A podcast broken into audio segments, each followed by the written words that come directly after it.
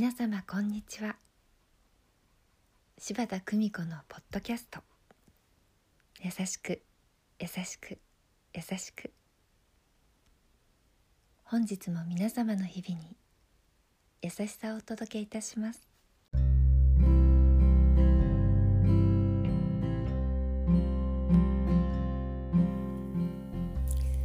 見取り師柴田久美子でございます。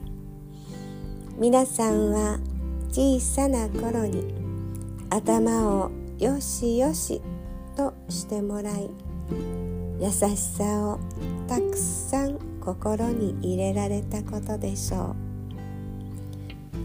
私も小さな頃頭を撫でながら父が優しく優しく優しくね。そう言ってくれました。1回目の優しくは自分の耳に聞かせ2回目の優しくが心に届き3回目の優しくで魂に届くんだよ。本物の優しさを私に教えた父でした。まだまだできない私ですが小さな頃から教えてくれた父のこの教えを大切にしたいと思っています。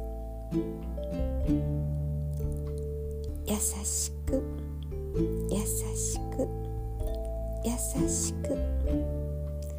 どうぞ皆様幸せな時間をお過ごしくださいませ。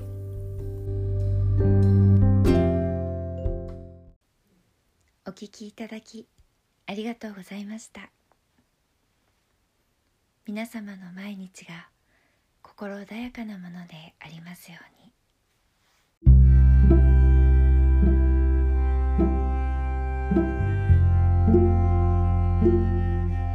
「